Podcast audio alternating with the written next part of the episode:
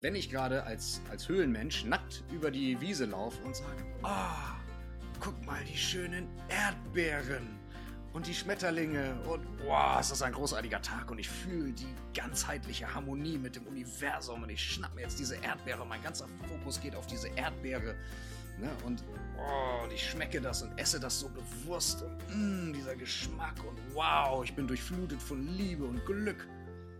Hab's! Hat mich der Segel Säbelzahntiger, ich habe gar nicht gemerkt, dass ich die Erdbeere vor so einer dunklen Höhle weggesnackt habe. Ja, okay, der Mensch überlebt nicht lange, das genetische Programm überlebt nicht lange. Herzlich willkommen zu einer weiteren Episode des Vital Elevation Podcasts und heute mit Dorje Wolf. Dorje, schön, dass du dabei bist. Ja, moin, Jonas, mein Lieber. Herzlichen Dank. Thanks for having me. Schön da zu sein.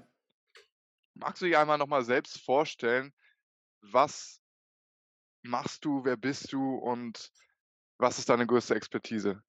Hm. Ja. ja, mein Name ist ähm, Dorje Wulf. Ich äh, komme ursprünglich aus Hamburg oder aus dem Bereich Hamburg. Ähm, habe früher im Büro gearbeitet und habe mich dann irgendwann umorientiert, weil ich gemerkt habe, dass mir dieser Lifestyle mit extrem vielen Stunden und extrem viel Stress nicht gut tut. Nicht körperlich, nicht mental, nicht emotional, nicht seelisch. Dann habe ich mich auf eine lange Selbstfindungsreise begeben, war lange in Asien unterwegs und ähm, habe angefangen, mich sehr, sehr viel mit Meditation, mit Breathwork, mit Kampfsport wieder mehr auseinanderzusetzen. Und heute ist das tatsächlich das, was ich mache. Also ich bin Meditationslehrer, ich bin Breathwork Instructor, ich bin äh, Wim Hof Methoden äh, Instructor und ähm, ja beschäftige mich viel mit mit verschiedenen Breathwork Stilen, auch mit äh, Qigong und ähm, ja, mache so eine Art spirituelles Live-Mentoring, könnte man vielleicht sagen. Ja? Also Leuten helfen, auf ihren Weg zu kommen, ihr höheres Selbst zu entdecken und rauszufinden, was sie eigentlich wirklich wollen, warum wir wirklich hier sind. Und das Ganze eben verbunden mit alten spirituellen Einflüssen der alten Hochkulturen. So könnte man das vielleicht ausdrücken. Sehr geil. Ich würde mal sagen, lass mal direkt interaktiv reinstarten. Ich glaube, das ist auch für alle Zuhörer interessant bevor wir uns wirklich Zeit nehmen, diese Episode zu nehmen, du bist der Experte im Bereich Breathwork, gib mal eine kleine Übung oder leite mich mal gerne an, paar Minuten, dass wir wirklich auch so ein bisschen in die Ruhe kommen und uns komplett auf dieses Gespräch fokussieren können und für die Zuschauer, dass sie sich einfach komplett darauf fokussieren können, jetzt hier zuzuhören. Hm. Okay, sehr gut. Ähm, ja, können wir gerne machen. Ich mache gerne eine hm, balancierende Atemtechnik, um mich selber einzustimmen, tatsächlich, wo wir einmal wirklich runterfahren, uns kurz energetisieren und dann wieder runterfahren. Und das finde ich persönlich sehr, sehr angenehm, weil dann bin ich wach, aber auch entspannt, beides gleichzeitig. Ne? Und um, um in die Entspannung reinzukommen, ist es immer ganz wichtig, dass wir in den Bauch reinatmen. Deswegen lass uns einmal kurz aufrecht hinsetzen. Aufrecht bedeutet Ohren über den Schultern, Schultern über der Hüfte, Rücken aufrecht. Vornehmes Sitzen, hat der Buddha das immer genannt. Können wir ganz kurz die Augen schließen und vielleicht mal die Hände unten auf den Bauch legen und einfach nur ganz entspannt durch die Nase einatmen, tief nach unten in den Bauch rein. wenn wir in den Bauch hineinatmen und sagen wir mal, wir atmen vier Takte ein, acht Takte aus, also länger aus als ein, das ist immer angenehm. Das heißt, wir atmen ein, zwei, drei, vier und aus zwei, drei, vier, fünf, sechs, sieben, acht. Ein, zwei, drei, vier, aus, zwei, drei, vier, fünf, sechs, sieben, acht. Zwei, dreimal so für uns. Atmen wir nur in den Bauch hinein.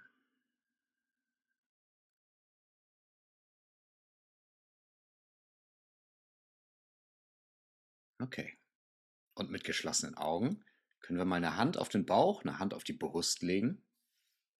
Und jetzt wechseln wir energetisierende Atmung, atmen durch den Mund ein und aus, und zwar richtig schön tief ein und tief wieder aus. Wie so eine Wim Hof-Atmung ist das letzten Endes. Ne?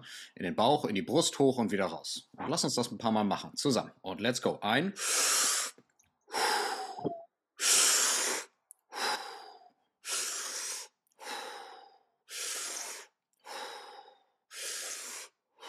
Genau, richtig schön voll machen, die Lungen, volles Lungenvolumen.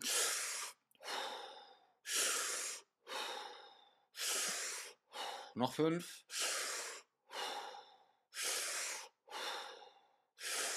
Drei, zwei, noch einmal tief ein.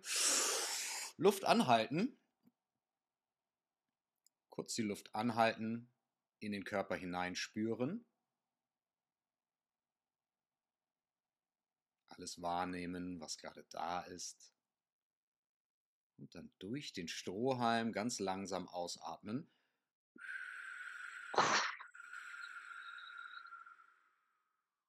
Hände wieder auf den Bauch und nochmal ganz ruhig in den Bauch hineinatmen.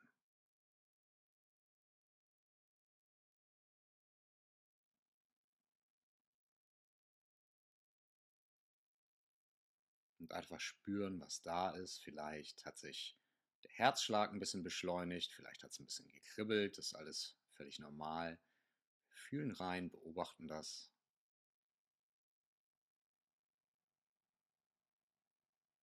Und merken auch, wie wir langsam durch dieses 4 zu 8 Atmen in den Bauch hinein wieder ruhiger werden. Yes. Okay. Dann können wir die Augen wieder öffnen. Hm wieder reinstarten. wow, vielen Dank. Vielen Dank für diese Anleitung. Ich finde es immer wieder erstaunlich, wie kurz man durch Breathwork einfach in einen komplett anderen Modus kommt. Ich bin mhm. viel, viel entspannter jetzt, allein durch diese Übung und auch viel konzentrierter. Mhm. Du, wann hast du denn so das erste Mal erfahren, welchen Einfluss der Atem auf unser Bewusstsein haben kann. War das in der Asienreise? Nee, das ist, äh, liegt schon einige Jahre weiter zurück. Ähm, ich habe eine sehr lange Kampfsport-Historie. Ich habe mit 15 oder 16 angefangen, Kampfsport zu betreiben. Also das ist jetzt ein bisschen was über 20 Jahre her tatsächlich schon. Mm, und ich habe früher angefangen mit so verschiedenen Kung-Fu-Systemen. Da ging es auch schon immer mit Atmung ähm, da war tatsächlich eher so, habe ich gelernt, dass, sagen wir mal, Anspannung im Körper oder das Erzeugen von Energie oder auch das Aufnehmen von Energie in Form von Schlägen oder Tritten auf deinen Körper, dass du das durch die Atmung ein bisschen steuern kannst. Ne? Wenn du ausatmest, zum Beispiel beim Schlagen und Treten, dann kannst du eine höhere Muskelkontraktion abrufen. Und auch wenn du einen Treffer kassierst, kannst du das quasi rausatmen, damit du den Treffer nicht nach innen in dich hineinfrisst. Das habe ich aber damals noch nicht so wirklich wahrgenommen. Da habe ich das die ersten sozusagen Erfahrungen gemacht, aber es war mir noch gar nicht so sehr bewusst, wie wichtig das ist. Das kam dann später, als ich mich dann mit äh, russischen Kampfsportsystemen auseinandergesetzt habe und dort wird wirklich sehr aktiv damit trainiert. Das heißt, du stehst und dann wird eine Bedrohungssituation geschaffen, also Stress. Es wird Stress ausgeübt. Und dann musst du probieren, dich unter Stress zu entspannen, weil das erste, die erste Reaktion des Körpers ist Stress. Ah, okay, ich werde fest. Ne? Stresshormone, mein Muskeltonus steigt und äh, ich fange an, flacher zu atmen und ich mache mich bereit, entweder zu kämpfen oder abzuhauen. Fight-or-Flight-Response. Und dort hat man immer ganz präzise trainiert tatsächlich, wenn der Stress kommt, atme tief und ruhig in den Bauch und versuche jetzt deinen Körper so weich und so geschmeidig wie möglich zu machen, weil du dann viel besser reagieren kannst. Und dann hat man dort tatsächlich auch sehr bewusst trainiert. Du stellst dich hin, und das klingt jetzt erstmal sehr archaisch, aber du kriegst voll eine verpult auf den Brustkorb oder in den Bauch. Und das haut dich manchmal richtig aus den Latschen. Und dann sagt der Trainer einfach nur, okay, und jetzt atme das mal raus und entspann dich. Ne? Entspann dich in diesen Schmerz hinein und lass diese Energie, die jetzt in deinem Körper steckt, durch den Schlag, Lass die raus, atme das raus.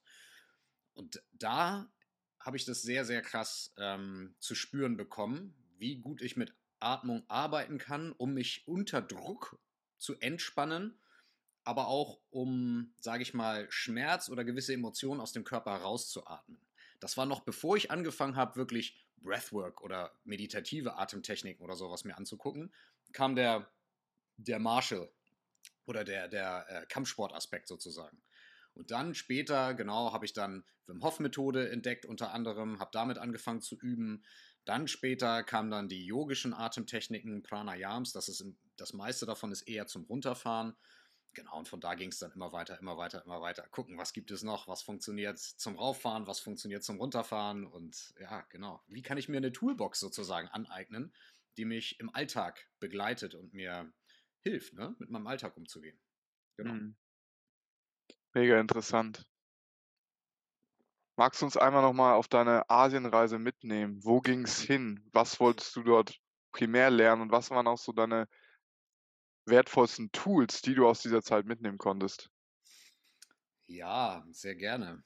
Also der Asientrip war, oh, es ist 11.11 Uhr. 11. Fällt gerade auf, wo ich gerade mal hier aufs Zeiteisen gucke. Ähm, der Asientrip, also es war so, ich habe vorher in der Projektarbeit in der Finanzbranche gearbeitet.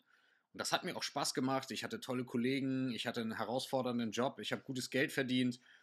Ich hatte eigentlich alles, wo man sagen könnte, ja Mensch, läuft doch, läuft doch bei dir. Ne? Ich habe aber eben auch extrem lange Stunden äh, gearbeitet. In der Finanzbranche, in der Projektarbeit, im MA-Geschäft ist das halt manchmal so. Wenn, wenn so eine Dealphase ansteht und du kaufst irgendwie ein Unternehmen oder verkaufst ein Unternehmen, dann geht es um Deadlines und es geht um ganz große Zahlen und dann muss das immer alles schnell gehen und es ist super viel Druck auf dem Kessel und also die, das Ende vom Lied ist, dass du häufig sehr spät abends noch arbeitest, am Wochenende arbeitest, eigentlich nie wirklich zur Ruhe kommst, viel zu viel Kaffee trinkst, dich zwischendurch auch nicht richtig gesund ernährst äh, und der Sport kommt auch deutlich zu kurz und alles, was so an Privatleben stattfindet, auch. So, und das hat mir irgendwann zugesetzt. Ich habe einfach gespürt, boah, ich alter gerade schneller, meine Muskelmasse äh, schwindet, ich setze schneller ein Bäuchlein an, äh, ich verliere Haare, ähm, ich habe ein dünnes Fell, ich bin ständig gehetzt, ich schlafe nicht gut und ich habe keine Geduld mehr. Ich habe keine Geduld, auch allein im Gespräch mit meiner Familie. Ne, da, das war mal ganz krass. Ich habe dann irgendwann, meine Mutter hat mich angerufen, die brauchte Hilfe bei irgendwas. Und ähm, ich hatte keine Geduld zuzuhören, bis sie das ganze Problem beschrieben hat, weil ich einfach so ein hohes Tempo äh, gewohnt war und immer so war, ah, ich habe doch keine Zeit, ich habe doch keine Zeit. Und das hat mich einfach fertig gemacht. Also, was wollte ich in Asien? Ich wollte einmal raus, weil ich habe ganz krass gespürt, ey, mir tut das nicht gut. Hier ist noch irgendwas anderes. Ich glaube nicht, dass das jetzt alles in meinem Leben ist. Ich will rausfinden, wer bin ich eigentlich, was will ich eigentlich, was macht mich eigentlich äh, happy was möchte ich mit meinem Leben anfangen, weil das, so wie ich jetzt gerade lebe, bin ich einfach unglücklich. Und ich merke das. Ich weiß nicht, was ich will. Ich weiß es nicht. Aber ich weiß, dass ich etwas ändern muss oder darf, weil es mir einfach nicht gut geht. Also es waren wirklich so Tage, wo ich manchmal morgens aufgewacht bin und ich konnte es nicht beschreiben, aber ich war traurig. Ich hatte einfach das Gefühl von mhm. Trauer morgens beim Aufwachen. Und auch abends beim, vom Einschlafen. Ich habe mich hingelegt und hatte wieder das Gefühl von Trauer. Und das war einfach krass. Und das hat mir ganz klar das Signal gegeben, Junge, überdenk mal dein Leben, irgendwas läuft hier nicht richtig. Und deswegen war das mit Asien war einfach so, ey, ich muss mal ganz raus. Weil wenn du so einen Lifestyle fährst und so hohes Lebenstempo hast, du spürst, dass du etwas verändern darfst, aber du nimmst dir nicht die Zeit. Ne? Weil selbst wenn die Zeit mal ist, am Wochenende oder so, du hast keine Energie mehr, weil du die ganze Zeit am Performen bist, am Arbeiten, Arbeiten, Arbeiten, dann kommt noch ein ganz klein bisschen Sport und ein ganz klein bisschen Privatleben und dann ist auch Feierabend, dann ist keine Energie mehr übrig. Das heißt, ich habe mir vorgenommen, mich mit mir selbst zu beschäftigen, aber hatte den Saft nicht mehr. Und im Urlaub machst du es eigentlich auch nicht. Und deswegen war klar, okay, ich muss einmal ganz raus und ich nehme jetzt die Zeit. So, und dann jetzt long story short, ich habe dann ein Sabbatical bekommen. Ich wollte kündigen und weil ich kündigen wollte, habe ich ein Sabbatical bekommen. Das war ganz geil und dann konnte ich ein halbes Jahr raus. Ich bin gereist dann nach Sri Lanka, nach Indien, nach Myanmar, ähm, Singapur, Malaysia, Philippinen. Das war ungefähr so die Route ähm, in den sechs Monaten. Ah, Nepal war ich auch noch. Und was wollte ich?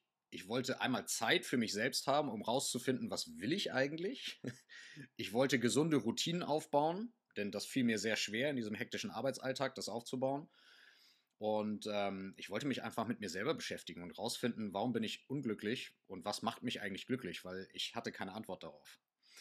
Genau. Und so ging das, so ging das los. So ging das los. Mhm.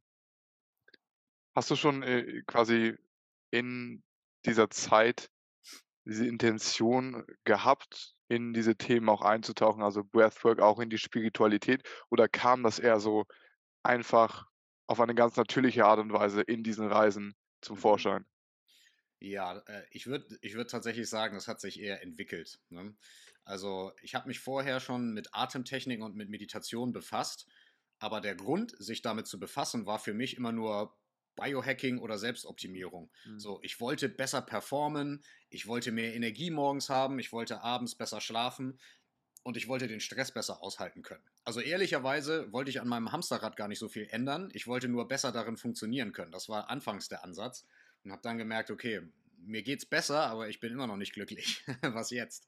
Und ähm, deswegen war am Anfang meiner Reise, als ich losgegangen bin, war für mich, ich war, muss ich sagen, auch so ein bisschen, ich habe mich selbst sehr unter Druck gesetzt, als die Reise losging. Ich habe sehr viel so Motivationsvideos und Tapes mir reingezogen, sehr viel Tony Robbins und sehr viel so, es ging mir sehr darum, okay, ich muss mein Warum finden, ich muss mein Warum finden, weil wenn ich mein Warum nicht habe, dann ist das ja auch alles Quatsch. Und für mich war ganz klar, ich kann so nicht mehr weiterleben. Und dann war aber auch ganz doll dieses Knappheitsdenken.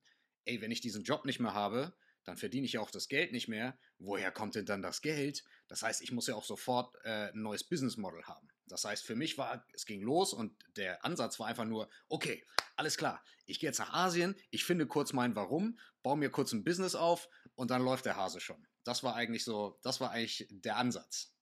Und dann war der frustrierendste Moment auf dieser Reise, irgendwann im Paradies unter Palmen zu sitzen in Sri Lanka und zu merken, nachdem du diese ganzen Motivationstapes durchhörst und Bücher liest und Podcasts, zu dem Zeitpunkt hatte ich persönlich zum Beispiel noch keinen Zugang zu Coaches oder sowas. Ich wusste gar nicht, dass das in der Form existiert. Also klar, ich kannte Selbsthilfebücher, ich kannte ein paar Leute aus den USA, aber so dieses ganze Game mit den Online-Kursen und Online und so weiter, das war da irgendwie noch nicht so. Oder es war nicht auf meinem Radar, sagen wir so.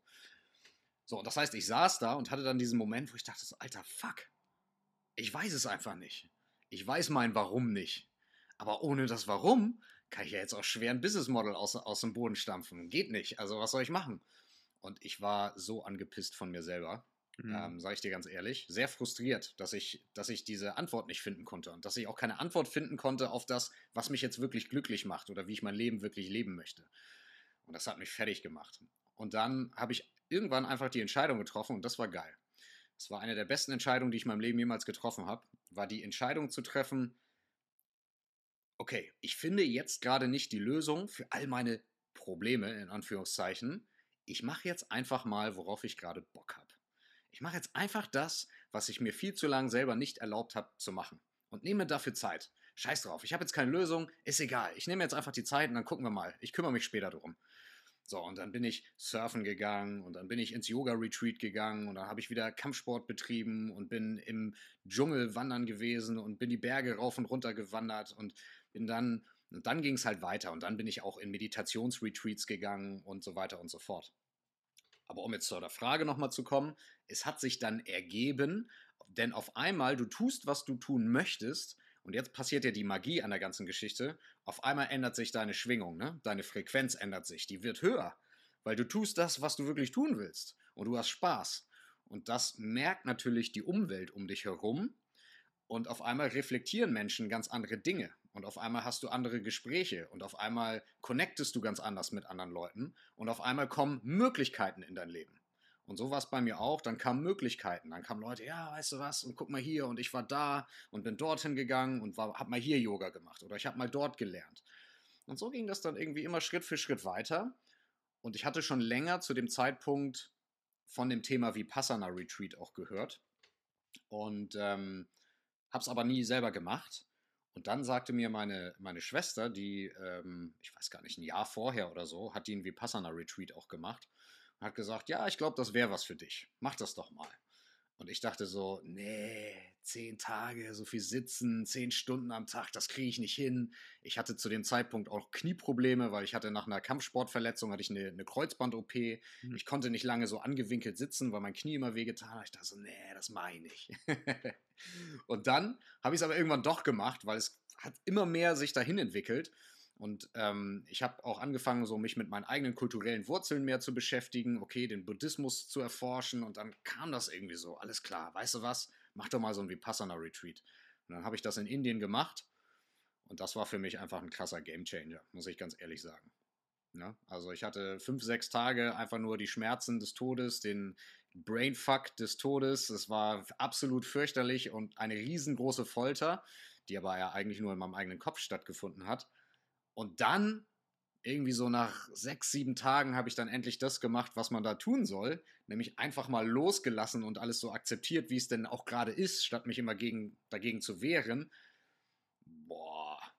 Und dann sind auf einmal alle Schmerzen von mir gewichen, alle Sorgen, alle Ängste, alle Nöte. Auf einmal wuff, mein Körper so einen riesigen Energiestrom verspürt, super viel Liebe und Ganzheit und ich saß da, hatte das Gefühl, ich schwebe und dachte so, Alter, was ist jetzt denn los? Ich habe vorher auch meditiert, aber okay, machst mal hier 10 Minuten, da mal 20, hier mal 30, wenn es hochkommt und dann klopft man sich schon auf die Schulter. Geil, hast du heute 30 Minuten meditiert, geiler Dude, ne? aber mach mal ein paar Tage, 10 Stunden am Tag, dann weißt du aber, wo der Hammer hängt. Ey, und auf einmal habe ich gemerkt, krass, hier ist ja noch ein ganz neues Universum möglich. Und da würde ich sagen, ging es dann wirklich los. Also ich habe mich vorher immer schon für alte Hochkulturen interessiert, ich habe mich immer schon für Buddhismus interessiert, aber es war immer so, ja, ist jetzt auch ein bisschen weit weg und vielleicht für mein Leben jetzt nicht so groß die große Anwendung. Aber da war dann klar, oh shit, der Dude hat das vor zweieinhalbtausend Jahren gesagt und das mhm. macht jetzt gerade das mit mir. Alles klar, jetzt will ich mehr wissen. Und jetzt will ich nicht nur mehr wissen, jetzt will ich alles wissen, was es dazu gibt. Und dann bin ich losgerannt, ne? Und dann hier Meditationsretreat und da weiter buddeln und von da ging der Weg dann einfach immer weiter. Ja, dass ich mir Lehrer gesucht habe, dass ich angefangen habe, Ausbildung zu machen. Nicht so sehr, um zu unterrichten, aber um für mich selber mehr zu lernen. Das war, das war der, der Startschuss auf dieser ganzen Reise. Mhm. Das heißt, du hast im Endeffekt intrinsisch dann auch so diese Energie entwickelt, dadurch, dass du erstmal diese Entscheidung getroffen hast, ey, ich lasse die Zukunft jetzt einfach mal völlig los und ich mache jetzt einmal die Dinge, die mir jetzt gefallen auf einmal saßt du da in diesem Retreat und hast eine Erfahrung gehabt, wo du wahrscheinlich nicht gedacht hattest, dass es möglich ist, oder? 100 Prozent, genau. Ja. Magst du uns da noch so ein bisschen mehr mitnehmen? Wie ist so der Retreat-Alltag im, im Vipassana? Das ist auch für mich persönlich interessant, weil ich so, ich spiele auf jeden Fall den Gedanken, das zu machen, aber wahrscheinlich kennst du diese Ausreden selbst auch zu gut. Keine Zeit, jetzt sind andere Dinge wichtiger. Ja. Auch genau, was du gerade sagst mit den Schmerzen, weil ich habe das so, wenn ich im Schneidersitz praktiziere, dass ich dann, seien es jetzt ein paar Wochen oder ein paar Monate, irgendwann habe ich dann Knieschmerzen und ich denke mir so, ist es überhaupt gesund für mich, so zu sitzen? Ist es passend für meinen Körper? Ich würde auch sehr gerne im Lotus-Sitz, ja, sitzen ja. Und, und, und einfach so diese Position haben, weil ich glaube, dass man damit auch echt viel mehr Stabilität in die Sitzung bringt, weil ich bin häufig auch in der Sitzung damit äh, befasst, okay, ist der Rücken denn jetzt gerade, wie, wie bin ich perfekt? Deswegen äh, nimm, nimm mich mal da gerne so mit, wie ist so der Alltag da aufgebaut? Und, und ja. was sind auch vor allem so deine Mindfucks, die da entstehen? Ja, gerne, gerne, gerne. Ja, also Vipassana ist eine ganz alte ähm, Meditationstechnik oder Art zum Meditieren, an das Ding ranzugehen, die auf den Gautama Buddha zurückgeht, ne? also zweieinhalbtausend Jahre alt, locker, locker alt ist. Und der hat das wahrscheinlich auch nicht erfunden, sondern auch von einem seiner Meister bekommen. Ähm, Im Theravada-Buddhismus, also in Südostasien, ist das ziemlich verbreitet. Und ähm, diese Art der Meditation war lange nicht so wirklich nach außen hin zugänglich, wurde zum, vor allem in Myanmar sehr krass bewahrt. Und zwar auch ohne die Technik irgendwie zu verändern. Ähm, und dort hat das dann der, der Goenka, also ein Inder, also ein Mensch indischer Abstammung, der in Myanmar gelebt hat, ähm, hat das dort erlernt. Das war ein sehr erfolgreicher Geschäftsmann, der aber durch den ganzen Stress extrem viel Gesundheitsprobleme hatte. Und irgendwann hat ihm einer gesagt, weißt du was, geh doch mal in dieses buddhistische Kloster zu diesem Abt. Ich glaube, der kann dir helfen mit, dein, mit all deinen Gesundheits- und mentalen Problemen.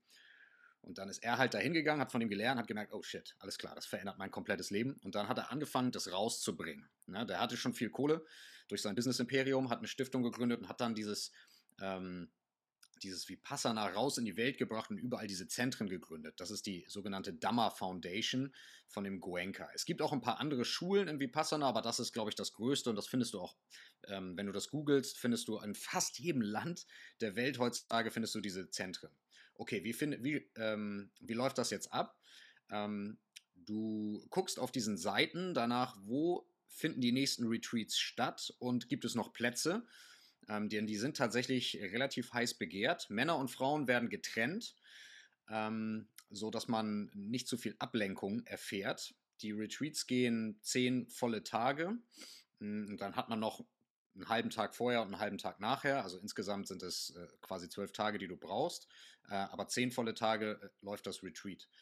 Du kommst dahin, du ähm, gibst in diesem Meditationszentrum, und bei mir war es jetzt in Nordindien, gibst du all deine, all deine Bücher, all deine Smartphones, all deine Gadgets, Laptops, gibst du alles ab. Dein Journal, alles. Selbst dein Schmuck nimmst du ab. Alles, was eine gewisse Religion symbolisieren kann, nimmst du ab. Es wird in einen kleinen Locker, in Schließfach gesperrt und das kriegst du nach den zehn Tagen wieder. Warum? Du sollst dich nicht mit irgendeiner Religion identifizieren, du sollst dich an ein Telefon rumdüdeln, du sollst dich nicht mit Musik oder mit Büchern ab, äh, ablenken, du sollst auch nicht schreiben, du sollst gar nichts machen. Gar nichts. Damit du wirklich mal wirklich nur mit dir selbst konfrontiert bist. Also, dann kriegst du eine Einweisung und dann hat man eigentlich immer so äh, geteilte Räume. Ich habe mir ein Zimmer mit einer anderen Person geteilt. Dann gibt es immer zwei Betten, die stehen da drin. Hast eine kleine Nasszelle, ne, Badezimmer und so. Und ähm, dann geht es üblicherweise so los, dass morgens um vier wirst du geweckt. Dann klingelt die Glocke und um 4.30 Uhr musst du runter in die Meditationshalle schlappen und dann setze dich dahin. Und dann geht's los. und ähm, du kannst, du, da gibt es dann Kissen und es gibt auch so kleine Stuhlvorrichtungen, wenn Leute irgendwie eine Rückenlehne brauchen, weil manchmal sind auch ältere Leute mit dabei, ne? die können nicht so gut sitzen. Ähm, du kannst im Schneidersitz sitzen, du kannst auch in dem Zen-Sitz sitzen, du kannst im Lotus-Sitz sitzen. Es verlangt aber keiner von dir. Und wenn du wirklich Schmerzen oder gesundheitliche Probleme hast, kannst du auch um einen Stuhl bitten und dann bekommst du auch den Stuhl und kannst darauf meditieren. Das heißt, all diese Sitzgeschichten, würde ich sagen, das kannst du streichen an, an, an Ausreden. Jeder kann da sitzen und jeder kann irgendwie seinen Weg finden, da zu sitzen. Ähm, das Vipassana Retreat ist äh, ein Schweigeretreat. Das heißt, man redet nicht. Und vor allem, und das ist auch hart für einige Leute, man vermeidet auch Blickkontakt, weil auch über Blickkontakt findet ja Kommunikation mit anderen Menschen statt. Man vermeidet auch eine gewisse Art von Bekleidung.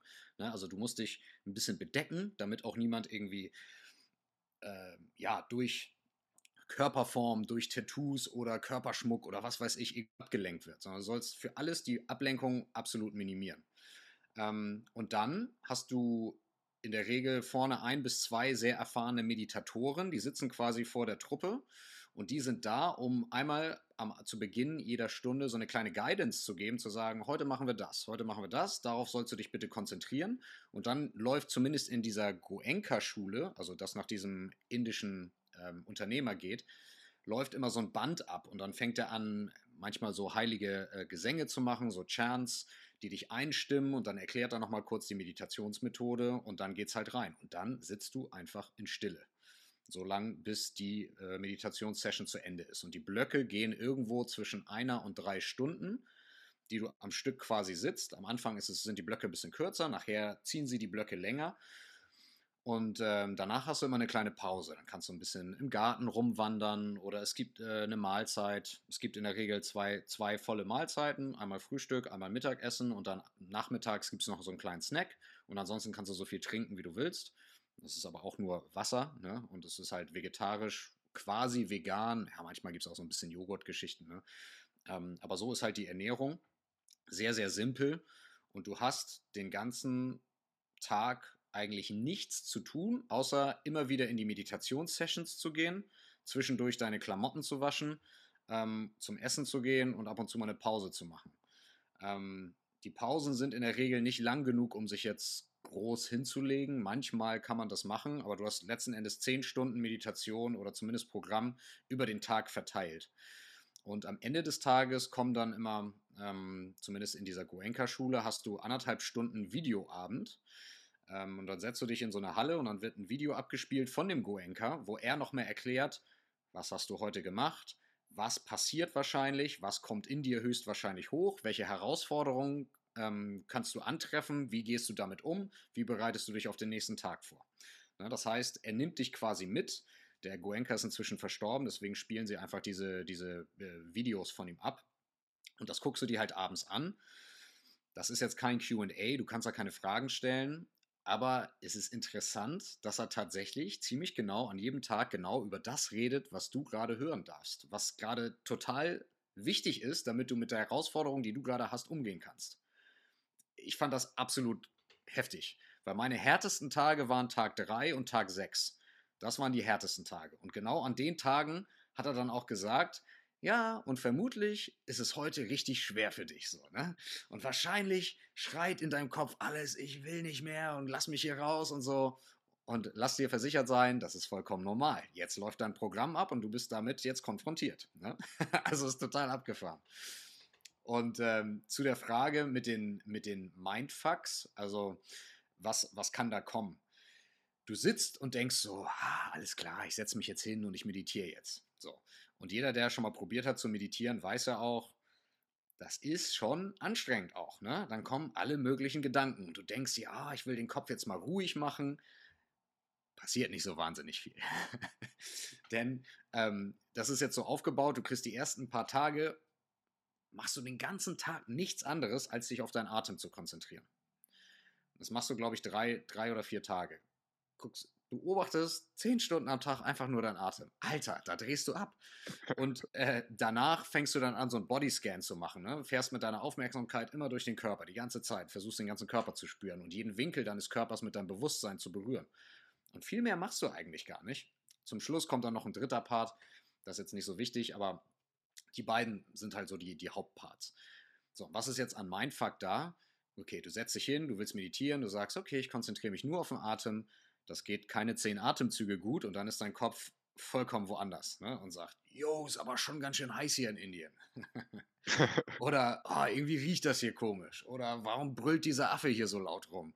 Kann nicht mal einer die Klimaanlage anmachen? Und dann kommt alles Mögliche an Gedanken, kommt erst so das Genörgel, ah, mein Rücken und meine Knie und ach, ich bin schon auch müde, 4 Uhr aufstehen, wow, warum mache ich das hier? Okay, bla bla bla bla bla. Also es kommen diese ganzen Denkspiralen. Es kommt interessanterweise deine ganze Negativität fängt an hochzukommen.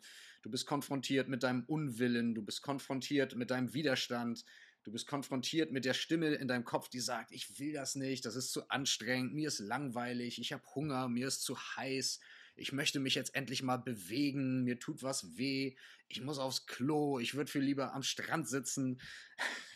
also, es ist Wahnsinn, was der Kopf dann alles am Programm abspielt, um dir die ganze Zeit zu sagen, ich will das hier gerade nicht. Und das ist krass. Damit bist du konfrontiert. Ne? Und auch, also du hast einmal deine Wünsche, die kommen, ah, ich möchte jetzt gern dies. Jetzt, oh, jetzt ein Getränk mal mit Geschmack. Oder oh, jetzt am Strand sein. Oder jetzt eine schöne Party.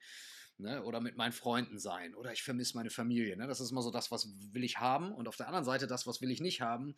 Ah, ich will diese Hitze nicht. Und meinen Schmerz möchte ich nicht. Und meine Langeweile möchte ich nicht. Und dann wehrst du dich immer dagegen.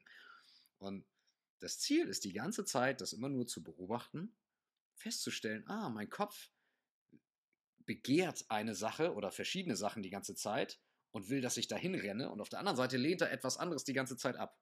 Und durch das Begehren und durch das Ablehnen bin ich eigentlich nie wirklich hier. Ich bin immer nur im Widerstand. So, und das zu sehen, zu akzeptieren und dann komplett in dieses, in den Gleichmut zu gehen, in die Akzeptanz zu sagen, genau so wie es jetzt ist, ist absolut fein. Das ist die einzige Aufgabe, die du jeden Tag hast. Und das ist so schwer so, so schwer. Also du kriegst diese, diese ganzen Sachen kommen hoch, dann kommen Ängste und Wünsche und Hoffnungen für die Zukunft kommen hoch und es kommen Erinnerungen an die Vergangenheit hoch und überall, wo dir mal das Herz gebrochen wurde und wo mal Sachen nicht geklappt haben und wo vielleicht Dinge in deiner Kindheit vorgefallen sind und, und, und, und, und. Das kommt alles hoch. Und auf einmal hast du Melodien von irgendwelchen Songs im Kopf und fragst dich, wo kommt dieser Ohrwurm jetzt her? Und teilweise ich hatte Werbejingles aus der Fernsehwerbung aus meiner Kindheit, von irgendwelcher Joghurtwerbung, kam hoch. Also so ein Un, wo man sich denkt, wieso speichert mein Gehirn sowas?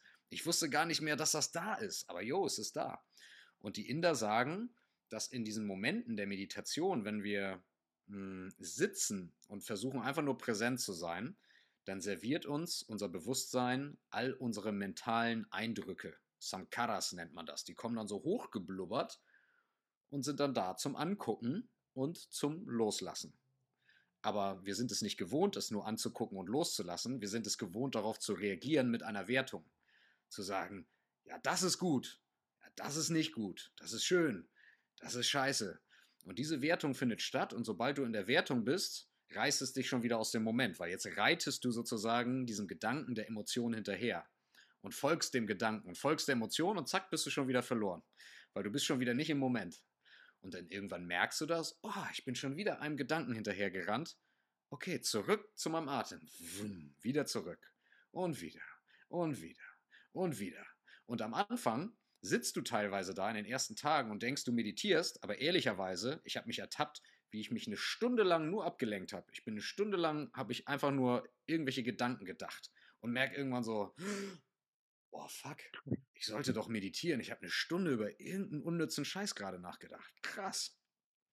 Und dieses, dieses Gewahrwerden, wie dein Kopf funktioniert, wie schnell du abgelenkt bist, das wird nachher schneller. Das heißt, du merkst schneller, wenn die Ablenkung kommt und du kannst dann schneller zu der eigentlichen Aufgabe, zu deinem Atem, zu deinem Gefühl in deinem Körper zurückkehren. Und das ist krass, weil du spürst das über die Tage, dass du einen Fortschritt machst. Am Anfang bist du sehr, sehr viel abgelenkt und nach, der, nach einer Zeit wird die, werden die Phasen, wo du wirklich mal nur da bist und konzentriert bist, werden immer länger. Und wenn du dann abgelenkt bist, findest du viel schneller zurück. Und das ist sehr, sehr geil. Und das sind so im Prinzip so die, das, die, die wesentlichen Erfahrungen, würde ich sagen. Und je länger diese Phasen andauern, wo du einfach nur da bist, wo du einfach nur konzentriert bist und nicht deinen Gedanken hinterher rennst, desto mehr kannst du in so ja, spirituelle Erfahrungsmomente eintauchen, wo dann irgendetwas passiert, wo du denkst so, wow, was ist das denn jetzt? Ne?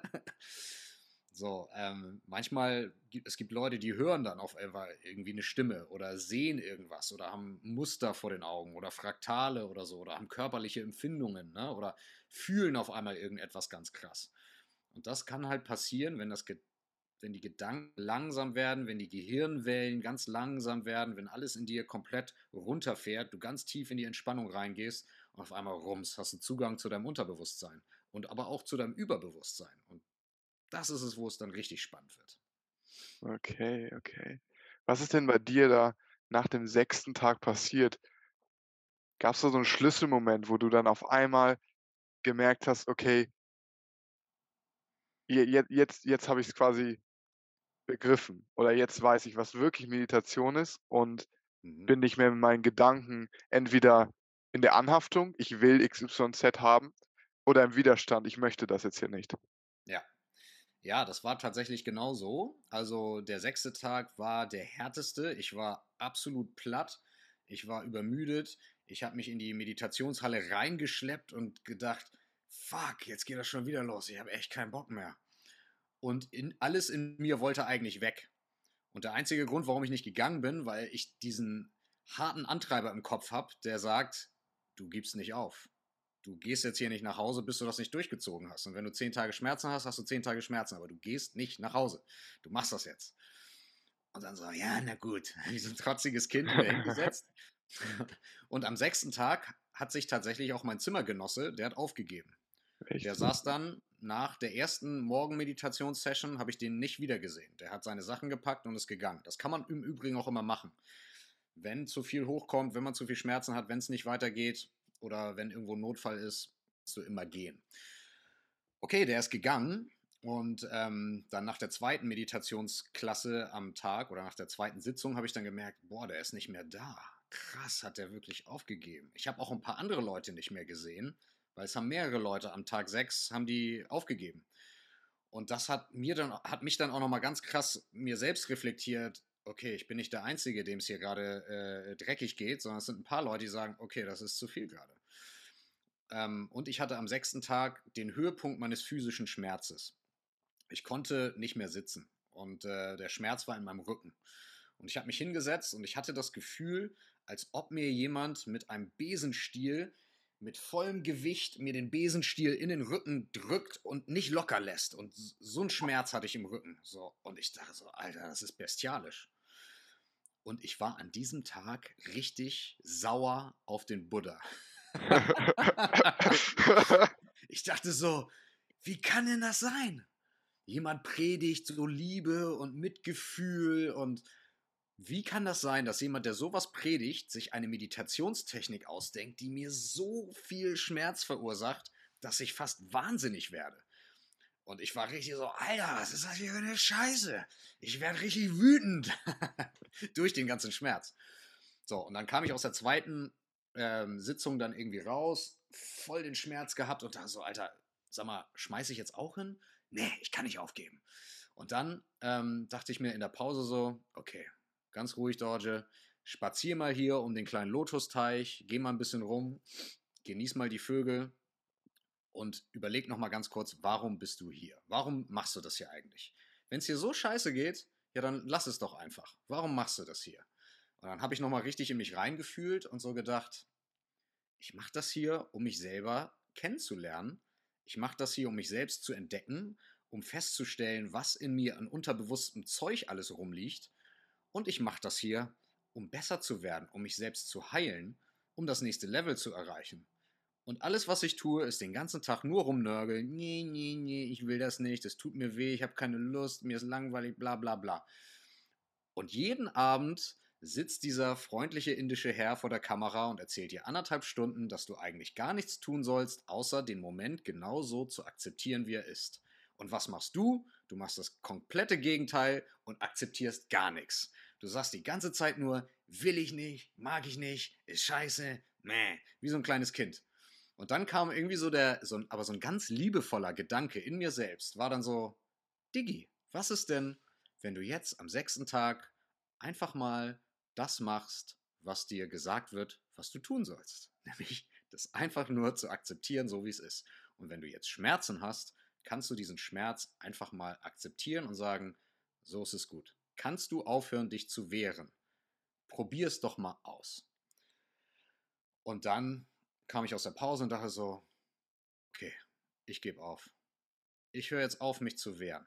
Ich setze mich hin, und ich lasse den Schmerz einfach zu. Statt mich gegen ihn zu wehren, lasse ich ihn einfach zu.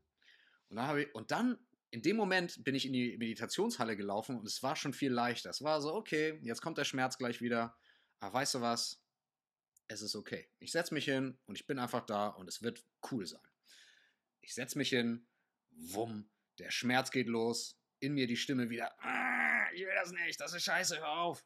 Und dann die zweite Stimme war, und ich akzeptiere das jetzt. Es ist okay. Es ist genau so okay, wie es gerade ist. Ich entspanne mich in den Schmerz hinein und auf einmal macht's. Und es ist, als ob dieser Besenstiel aus meinem Rücken rausgezogen wird. Der Schmerz ist so. Von einem Moment auf den anderen ist der weg. Mein ganzer Körper wird komplett leicht. Ich verspüre ein unfassbares Kribbeln von den Fußspitzen bis in die Haarspitzen. Mein gesamter Körper kribbelt, mein gesamter Körper wird leicht. Ich bekomme das Gefühl, ich fange an zu schweben und in mir explodiert mein Herz förmlich. Ich habe das Gefühl, Alter, was ist jetzt denn los? Und ich werde einfach nur durchzogen von so einem gef tiefen Gefühl von Entspannung und Liebe und Zufriedenheit und Wahrhaftigkeit und so, wow, das soll nie wieder aufhören. und ich sitze so, was geht jetzt denn ab? Und ich hatte richtig das Gefühl, ich bin irgendwie in meinem Körper, aber ich bin auch nicht in meinem Körper und ich spüre das alles und mir geht es einfach nur wahnsinnig gut und ich bin absolut zufrieden und ich bin genau da, wo ich gerade will und ich spüre einfach Liebe und Dankbarkeit und ich habe keine Ahnung, wie lange ich da saß.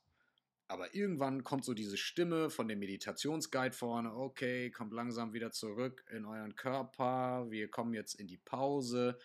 Und ich so, oh, ich will gar nicht zurück, aber okay. Komm wieder in meinem Körper an, steh auf und fühle mich wie neu geboren.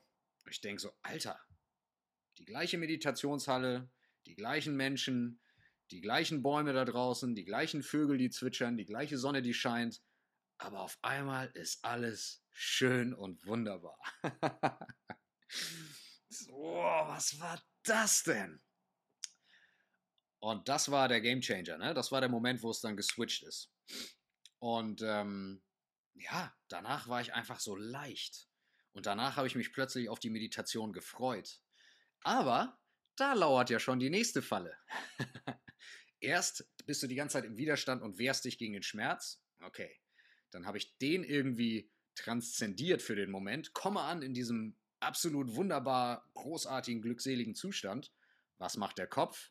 Sagt, geil, will ich nochmal. Komm, wir setzen uns hin. Das, das gönnen wir uns jetzt nochmal. Und das funktioniert leider nicht. In dem Moment, wo du da bist und versuchst, es zu erreichen und es zu greifen und festzuhalten, bist du schon wieder in der Anhaftung. Bist du schon wieder nicht im Moment. Bist du schon wieder nicht in der Akzeptanz. Ja. Und dann war das so, Tag 6, Tag 7 war immer so ein Hin und Her. Mal ist es mir ganz gut gelungen, mich wirklich komplett rein zu entspannen und ich habe den Schmerz, der dann auch wieder kam, habe ihn wieder verabschiedet und wumm, bin wieder da. Und dann geht das aber auch wieder ein bisschen weg und dann kommt wieder das Ego und sagt, nee, nee, nee, hol's zurück, hol's zurück, das war doch gerade so schön. Und dann geht gar nichts mehr, dann kommt der Schmerz wieder und immer dieses, boah, okay, Schmerz, Entspannung, Schmerz, Entspannung, festhalten, ablehnen, festhalten, ablehnen, zwischendurch immer diese feine Balance wow, Glückseligkeit, geil, großartig. Naja, und so ging dann so die nächsten Tage. Ähm, aber ich habe sehr, sehr viel gelernt dabei. Sehr, sehr krass gemerkt, dass es wirklich dieses sich gegen den Moment wehren ist, was den Schmerz oder das Verlangen erzeugt, während das vollkommene Akzeptieren, wenn es uns denn gelingt, boah, da ist alles drin. Und den Moment zu akzeptieren, unabhängig davon, ob er gerade schön oder nicht schön ist, also ob ich ihn werte als ah, angenehm oder nicht angenehm, das ist die große Kunst. Wenn dir das gelingt, dann steht das Tor offen zu allem. Und das ist das mhm. Schwerste, weil das komplett gegen unsere Konditionierung läuft. Ne? Weil unsere Konditionierung ist die ganze Zeit, nee, mag ich nicht, renne ich weg von. Und wenn ich davon nicht wegrennen kann, dann muss ich es irgendwie kaputt machen oder entfernen. Und ich renne immer dahin, wo ich glaube, dass es mir dann gut geht und tue alles dafür und ich arbeite hart und ich renne hinterher und ich tue und mache, um irgendwo anzukommen. Ja, und wenn es dann weggeht, geht es mir wieder schlecht. Ne? Also in diese vollkommene Akzeptanz zu gehen, das, das ist der Magic Sweet Spot. Wow, und unfassbar eindrücklich. Also ich habe wirklich ein paar Mal Gänsehaut bekommen. Ich merke, dass äh, je mehr ich, sage ich mal, in Verbindung mit, mit mir komme, dass teilweise auch Momente der Erkenntnis kommen. Ich spüre das hier irgendwie so im Brustbereich, wie mhm. das so ein bisschen so hier so hoch geht. Es ist so es ist ganz subtil, aber es fühlt sich so ein bisschen an wie so wie so 2 Engelsflügel, die so ein bisschen energiegeladen werden. Ganz subtil, ne? Es ist jetzt nicht so, dass ich da krass mitgenommen werde, aber manchmal merke ich das, wenn ich so es ist schwierig in Worte zu fassen, aber wenn ich wenn ich klar sehe, so würde ich sagen. Wenn ich wenn ich klar sehe, merke ich dann auf einmal so. Und das können Worte sein, die mich die mich triggern. Zum mhm. Beispiel ähm, bin ich jetzt in der letzten Zeit wieder mit äh, Koans am Praktizieren. Und am Anfang, als ich das das erste Mal gemacht habe, hat mir das überhaupt nichts gesagt. So. Aber jetzt merke ich, je bewusster ich, ich werde, dass dann diese, diese kleinen Sätze auf einmal so dieses Gefühl in mir auslösen. Es ist einfach krass. So. Und mhm. gerade bei dem, was du gerade gesagt hast, bei einigen zum Beispiel, als du, als du angesprochen hattest, wo du am sechsten Tag einfach gesagt hast, ich lasse jetzt einfach los, kam dieses Gefühl mir auch raus. Und ich habe das Gefühl, dass, dass wir mit unserem Körper so viel spüren können, wenn wir einmal diesen Verstand ausschalten. Aber die Frage, die ich dir stellen möchte, was glaubst du, wo kommt das her, dass unser Verstand uns immer wieder aus dem jetzigen Moment zieht? Dass der Verstand immer in den Widerstand geht, immer in die Anhaftung geht und wir scheinbar uns einfach selbst im Weg stehen, weil es ist ja schon alles da. Hm, ja, sehr schön. genau. Ja, ich ähm, denke, es liegt daran, dass der rationale Verstand, der ja nicht unser Bewusstsein ist, sondern es ist ein Teil unseres Bewusstseins, der sich mit unserer Person, unserem Ego, unserem Namen, unserer Geschichte, ne, unserer History identifiziert da, das bedeutet, er identifiziert sich mit, einem, mit einer begrenzten Version von uns selbst. Er identifiziert, äh, der Verstand identifiziert mit meinem Körper, mit meinem Gesicht. So, das ist Materie. Materie ist per Definition begrenzt. Ne? Soll heißen, hier ist ein Stück Materie, das hört dann auf und da hinten kommt das nächste Stück Materie und das beginnt zum Punkt X und hört beim Punkt Y auf. Oder anders formuliert, ich sitze hier, bin Materie, vor mir ist mein Laptop, ist ein anderes Stück Materie, dieser Laptop bin nicht ich. Ne? Es ist ein anderes Stück Materie, deswegen kann ich es auch anfassen und dagegen klopfen und so weiter. Und mein Verstand versteht das und sagt, alles klar, aber mein Gesicht hier, mit meiner Geschichte, das bin ja ich. Das heißt, der Verstand lebt in der Trennung und er lebt im Unterschied, ne, in, der, in der Dualität. Ich bin nicht das gleiche oder der gleiche wie du, deswegen bin ich eine eigenständige Persönlichkeit. Und damit nimmt der Verstand nur einen kleinen Bruchteil des Universums wahr, nämlich nur einen kleinen Teil, den er mit Informationen verarbeiten kann. Er nimmt nicht das große Ganze wahr, das kann nur das Bewusstsein, weil das große Ganze ist Unendlichkeit. Und der Verstand, die Seele, der Spirit, kommt ja irgendwo aus einer Unendlichkeit, wird irgendwie in diesen menschlichen, materiellen Körper gedownloadet. Und jetzt laufen wir rum und sagen, haha, mein Name ist Dorje, ich bin geboren am so und so vielten in der und der Stadt und äh, früher habe ich gerne Fußball gespielt und dann hatte ich den und den Job und heute bin ich mit der und der Person gerne befreundet und so weiter und so fort. Dieses ganze, äh, dieses ganze Gedankenkonstrukt, ne, das ist die Identifikation mit, einem, mit einer limitierten Form von uns weil wir vergessen haben, dass die unlimitierte, unendliche Form von uns viel weiter oben existiert, aber nicht sichtbar ist. So. Und in dem Moment, wo, wo wir uns mit dem physischen Körper identifizieren, identifizieren wir uns auch mit den Programmen, die in dem physischen Körper drin stecken. Und der physische Körper kann unserem Bewusstsein nur das Leben auf diesem Erdplaneten ermöglichen, also die Erfahrung auf diesem Planeten ermöglichen, wenn der Körper überlebt. Wenn der Körper morgen äh, von der Klippe springt, äh, weil er denkt, oh, ich gucke mal, ob ich fliegen kann, weil ich habe keine Angst vor dem Tod, weil ich bin ja ein unendliches, ein unendliches interdimensionales äh, Bewusstsein. Dann kann ich auch mal kurz von der Klippe springen und eine Runde gucken, ob ich segeln kann. Ah, schade, hat nicht geklappt. Naja, ich komme ja wieder, reinkarniert, gar kein Problem. also wenn, das mein, wenn das mein täglicher Bewusstseinszustand wäre, dann hätte der Körper ja nicht lange überlebt. Dann wäre wahrscheinlich unsere menschliche Spezies auch schon lange ausgestorben. Jede Lebensform wäre ausgestorben, hätte sie keine Angst vor dem Tod, vor der eigenen Endlichkeit. Das heißt, unser Gedanke ist ganz eng verflochten mit unserem physischen Körper und in unserem physischen Körper ist in unserer DNA ist ganz, ganz wichtig verflochten dieser Algorithmus Überleben. Ich muss erst überleben, mich fortpflanzen und wenn ich das alles geregelt habe, dann kann ich mich um andere Themen kümmern. Die Frage, was macht mich glücklich, die ist nicht in der DNA. In der DNA ist, wie kann ich überleben? Und um zu überleben, brauche ich einen Fokus, der sieht, wo die Probleme sind. Ich brauche einen Fokus, der, wenn ich gerade als, als Höhlenmensch nackt über die Wiese laufe und sage, ah, oh, guck mal die schönen Erdbeeren und die Schmetterlinge und oh, ist das ein großartiger Tag und ich fühle die ganzheitliche Harmonie mit dem Universum und ich schnapp mir jetzt diese Erdbeere, mein ganzer Fokus geht auf diese Erdbeere Ne? Und, oh, und ich schmecke das und esse das so bewusst und mm, dieser Geschmack und wow, ich bin durchflutet von Liebe und Glück. Hab's! Hat mich der Segel Säbelzahntiger, ich habe gar nicht gemerkt, dass ich die Erdbeere vor so einer dunklen Höhle weggesnackt habe. Ja, okay, der Mensch überlebt nicht lange, das genetische Programm überlebt nicht lange.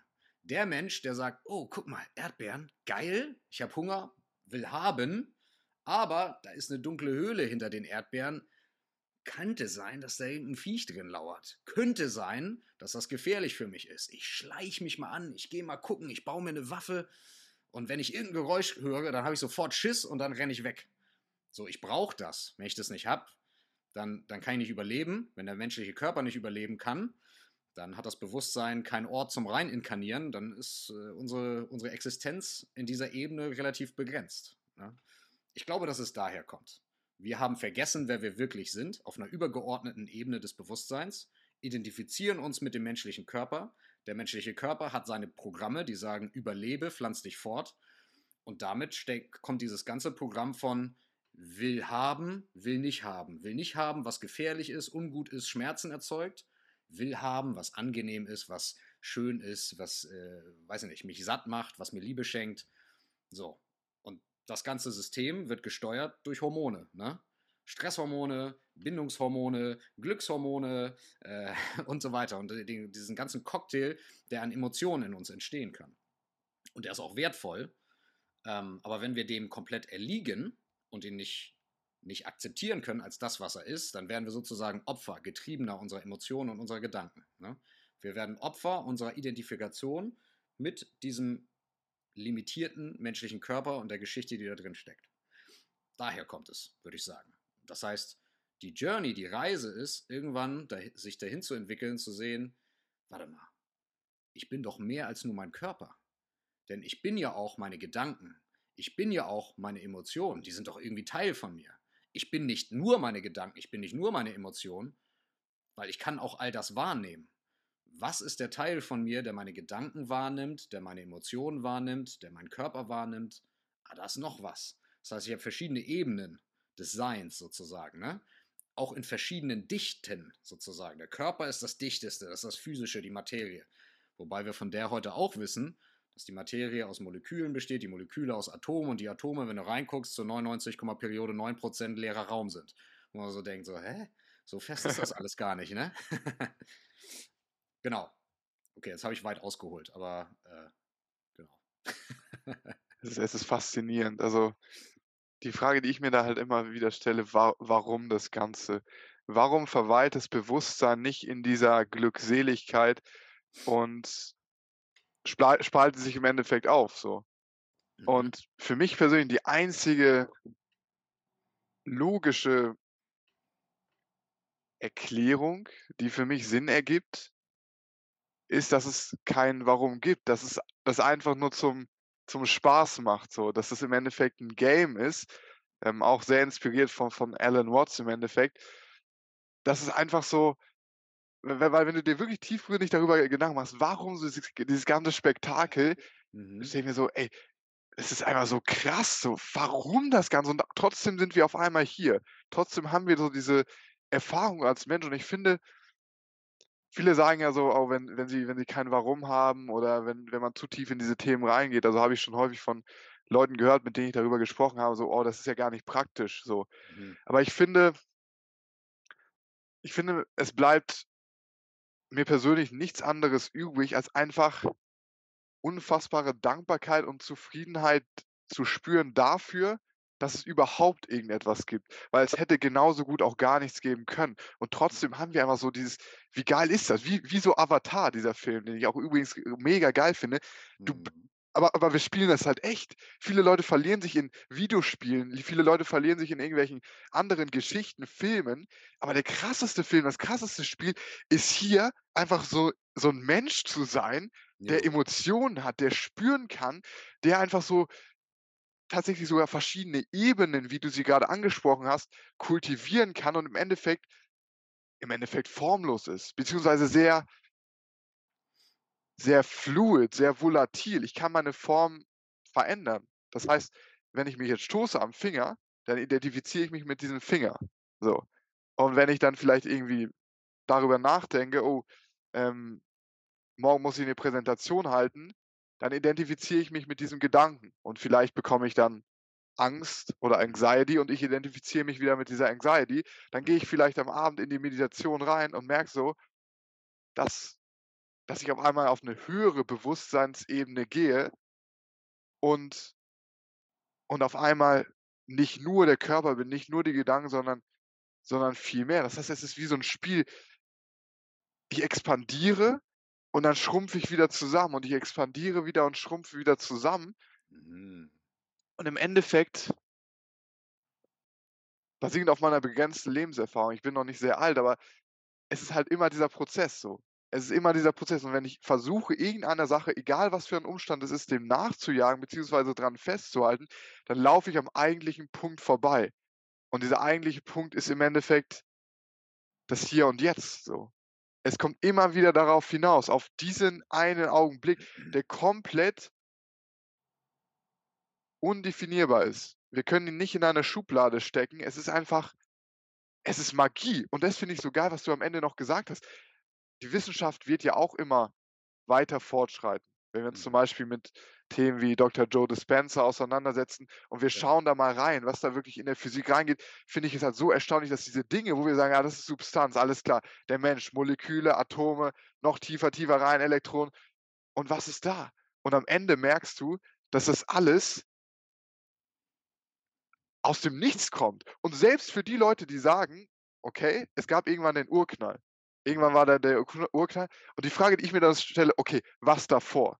Wer hat das erste Molekül, das erste Atom, das Elektron produziert? Und mhm. selbst mit dieser Geschichte quasi, dass die, dass das Universum in der Vergangenheit entstanden ist, müsste irgendwann ein Moment sein, aus dem aus nichts alles wird. Zack, expandiert. Genau. Und dieser Moment ist jetzt so. Weil wenn du wirklich auf deine eigene Erfahrung schaust, in diesem Moment, dann merkst du, und ich weiß nicht, ob du, ähm, kennst du Douglas Harding? Sag mir nichts. Ich finde seine Methode so unfassbar präzise. Sie ist so simpel, dass, dass die meisten Menschen es übersehen. Aber im Endeffekt heißt so seine Methode The Headless Way. Ich habe das über die Waking Up App von Sam Harris kennengelernt. Mhm. Und es geht darum, im Endeffekt zu schauen, wer bist du aus deiner subjektiven Sicht so. Und ein Experiment, was sie immer was, was im Endeffekt der Standard ist, dass du quasi deinen Finger nimmst und du schaust da, wo dein Kopf sein sollte. Und wenn ich jetzt da hinschaue, da, wo der Finger hinzeigt, dann merke ich, dass da kein Gesicht ist, sondern da, und das kannst du ja auch gerne für dich machen, jetzt schau, schau mal dahin, was mhm. ist da? Es ist einfach, so, wo, wo zeigt der Finger hin? Aus deiner, aus deiner Sicht.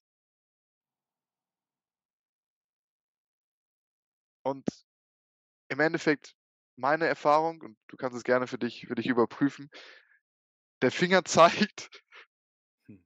einfach in, in nichts rein so. Hm. Es ist, es ist nicht schwarz, es ist nicht weiß, es ist, es ist einfach, es ist einfach nichts. Und trotzdem ist dieses Nichts gefüllt mit meinem Finger, der da rein zeigt, mit all dem, was ich sehe, die Farben, die Formen, aber auch den Geräuschen, den Gefühlen, den Empfindungen.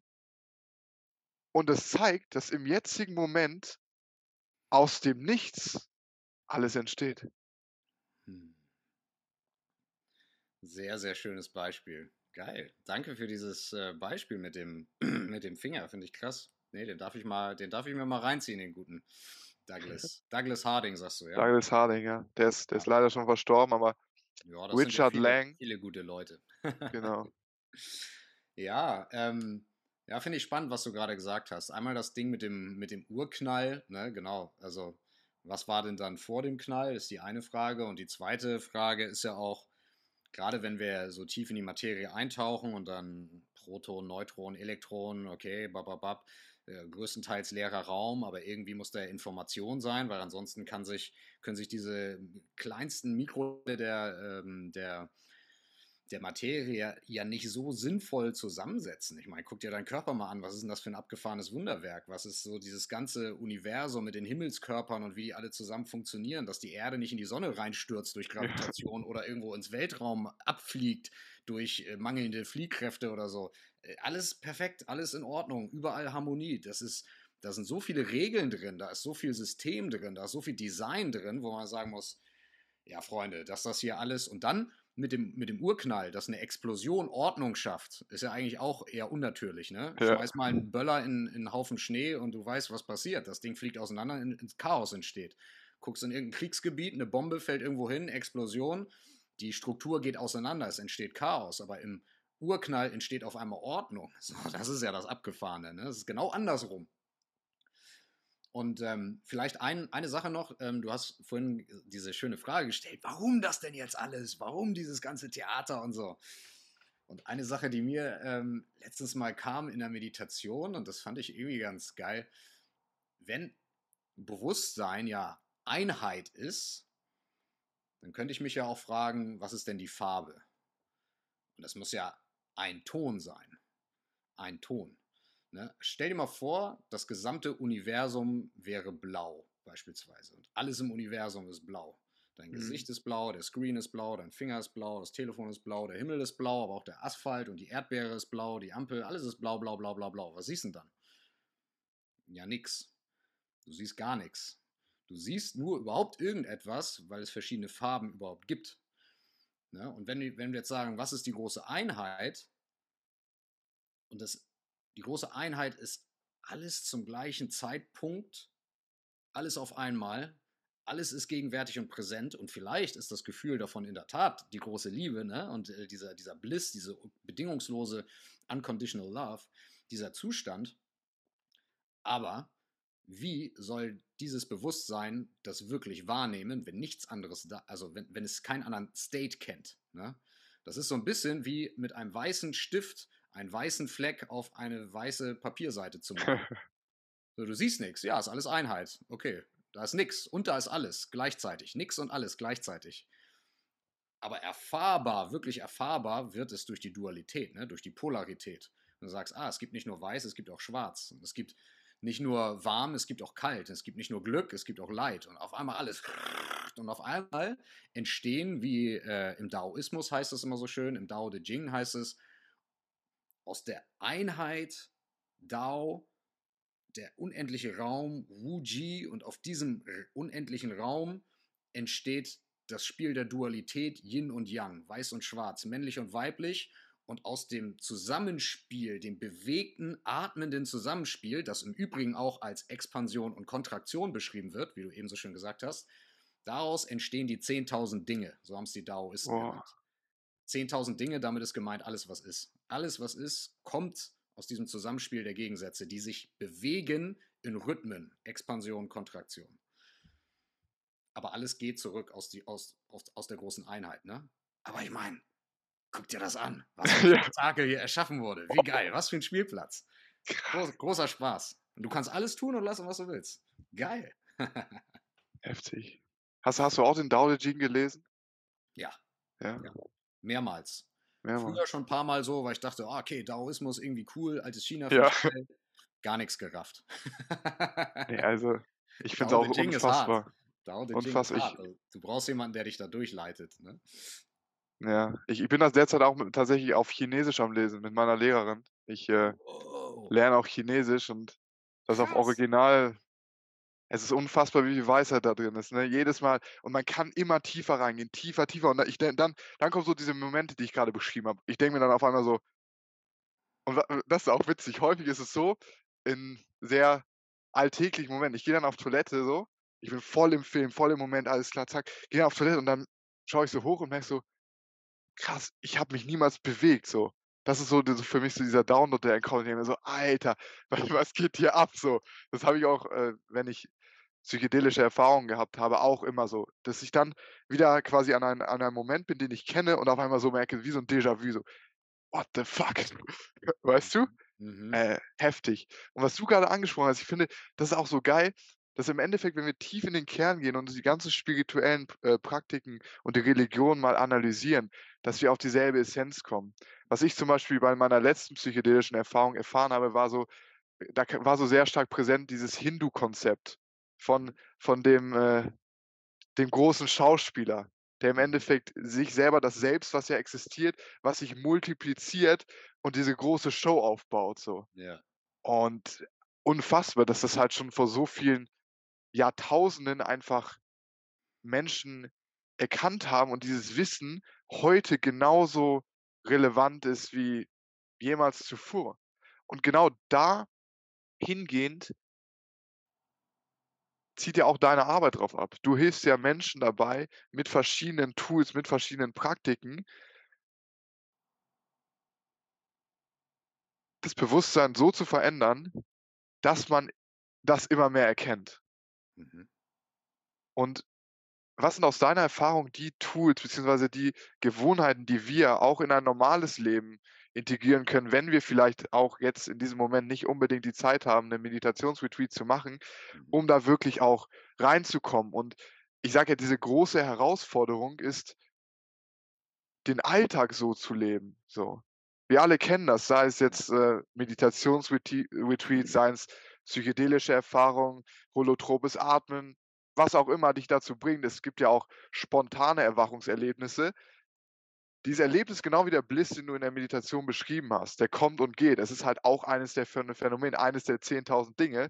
Mhm. Ähm, aber es geht ja darum, das Ganze auch in den Alltag zu bringen und zu erkennen, dass der Alltag ja schon erleuchtet ist. Und was nutzt du da auch mit deinen Kunden, mit deinen Retreat-Teilnehmern, um dieses Bewusstsein immer mehr in die Menschen zu bringen und damit auch zu mehr Frieden, Glückseligkeit und im Endeffekt zu einem, ja, glücklicheren und besseren Leben zu führen? Mm, sehr, sehr schöne Frage. Nice, danke dir. Ja, also ich würde sagen, es, genau, ähm, es gibt im Prinzip zwei, zwei Methoden generell, um sich dem Thema anzunähern. Ne? Entweder einmal die Tür eintreten, das kann dann sein Breathwork oder ein Retreat oder eine psychedelische Erfahrung oder so weiter ähm, oder ein ganz einschneidendes Erlebnis im Leben und auf einmal rums wird dir einmal kurz der Schleier, wie es ja im Hinduismus auch so schön heißt, der Schleier wird dir genommen, du siehst einmal klar, was ist, du fühlst, was, was abgeht und dann fällt der Schleier halt irgendwann wieder runter und du bist wieder, es ist wieder Montag und du musst Steuererklärung machen. Und denkst, fuck. so, und dann die zweite Methode ist halt täglich, ne? Routine. Immer und immer und immer wieder dich selbst erinnern. Erinnern, etwas ins Innere reinbringen. Oder auf Englisch auch remember. Ne? Member, einzelne Teilnehmer, re, zusammenbringen, deine Anteile wieder zusammenbringen. Remember. So, diese tägliche Praxis sozusagen. Ich denke, oder es fängt eigentlich immer an mit Reflexion. Als erstes dürfen wir einmal reflektieren, was geht eigentlich in mir ab? Wie fühle ich mich? Und kann das überhaupt, kann ich das akzeptieren, wie ich mich fühle? Sowohl die positiven als auch die negativen Emotionen. Ich muss erstmal vor allem auch erkennen, wie tickt eigentlich mein Verstand? Wie tickt mein Geist? Wie tickt meine Persönlichkeit? Welche Muster kommen immer und immer und immer wieder? Deswegen das Journalen, das Aufschreiben, das Reflektieren ist schon ein ganz, ganz wichtiger Schritt.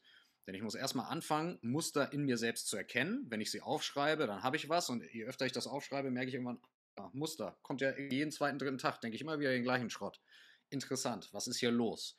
Ja, okay, dann begibt man sich natürlich mal so ein bisschen auf die Suche. Wo kommt das her? Dann kommen wir meistens bei den gleichen Themen raus. Ah, Kindheitserfahrung X oder traumatisches Erlebnis Y. Da hat es begonnen. Ratatatatat. Okay, jetzt verstehe ich. Gut. Das ist der erste Schritt. Reflexion und Identifikation meiner Themen, meiner Muster. Das ist der erste Punkt. Und dann ist der, der zweite Punkt, Erlebnisse zu schaffen, letzten Endes, die uns motivieren, diesen Weg der Selbsterkundung weiterzugehen. Bei Selbsterkundung, Selbsterkenntnis, Persönlichkeitsentwicklung ist anstrengend. Ne? Das kostet Energie. Du musst dir auch viel von deinem eigenen Scheiß angucken und du musst auch bereit sein, deinen eigenen Scheiß, also Verantwortung zu übernehmen to own your shit. Ownership kommt von own your shit. also du musst Verantwortung übernehmen. Es ist kein, er ist schuld, die ist schuld, meine Eltern dies und der Kapitalismus und das System und bababa, mein Ex-Partnerin, whatever. Nee, hier, alles findet in mir statt. So, das ist tägliches Üben. Wie können wir diese Erlebnisse schaffen? Einmal mit natürlich intensiven Ereignissen, wie einem Retreat beispielsweise, wie einer psychedelischen Erfahrung und so weiter. Und dann aber auch täglich einen veränderten Bewusstseinszustand herbeiführen. Und das geht für mich eigentlich immer durch, den, immer durch die gleichen Methoden. Es geht durch den Körper, es hat was mit Bewegung zu tun, es geht durch den Atem, weil der meinen physischen, materiellen Körper und meinen feinstofflichen, ätherischen Körper verbindet, weil der Atem ist die Brücke zwischen der materiellen und der immateriellen Welt. Und es geht durch die Meditation, also die Arbeit mit meinem Bewusstsein.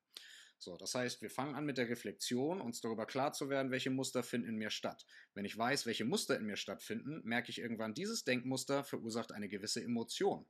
Diese Emotion verursacht eine gewisse Reaktion meines Nervensystems, also eine hormonelle Reaktion. Diese hormonelle Reaktion sorgt für eine gewisse Reaktion meines physischen Körpers, nämlich mein Körper wird entweder fest und klein oder wird entspannt und groß, ne? also expandiert oder kontrahiert. Irgendwas passiert in meinem Körper. Jede Emotion sorgt für eine, eine körperliche Reaktion. Wenn ich mich erschrecke, was mache ich? Ich halte die Luft an und ich mache mich klein. Ne? Wenn ich traurig bin, was passiert? Eine Schwere entsteht in meinem Körper und uh, uh, flache Atmung, so Schluchzen und irgendwie der Körper wird klein. Ne? Wenn, ich, wenn ich mich schäme, wenn ich, wenn ich Scham empfinde oder Schuld, alles in mir wird klein, ich kontrahiere. Was macht die Wut? Die Wut wird heiß und ich expandiere. Oh, so redest du nicht mit mir. Okay, ist immer noch nicht angenehm, aber zumindest habe ich Energie. Andere Emotionen, Gleichmut, Liebe, Freude, ne? Auf einmal spüre ich Entspannung, auf einmal spüre ich vielleicht Öffnung, Inspiration, oh, alles geht nach oben. Das heißt, mein Körper reagiert unterschiedlich auf jede Art von Emotion. Das heißt, ich darf durch den Körper arbeiten. Ne? So, wenn ich ein anderes Bewusstsein möchte, dann geht das immer da los, dass Menschen sich wünschen, dass sie anders leben wollen. Warum? Weil wir glücklich sein wollen. Ich will mich besser fühlen. Ich will glücklich sein. Was bedeutet das? Ich will mich glücklich fühlen. Das heißt, mein Körper soll sich glücklich fühlen. So, das geht aber nicht, wenn der Körper verspannt ist und kontrahiert und im Schmerz und in der Krankheit. Ne, weil im Körper sind diese ganzen alten Muster abgespeichert. Das heißt, die dürfen wir anfangen zu lösen. Deswegen arbeiten wir erst durch den Körper. Wir arbeiten zum Beispiel mit Qigong, mit Stretching, mit Öffnung, mit Entspannungstechniken. Manchmal aber auch mit Sachen, die dein Energielevel hochfahren. Das heißt, manchmal müssen wir den Körper auch stärken, wenn er zu schwach ist. All diese Themen.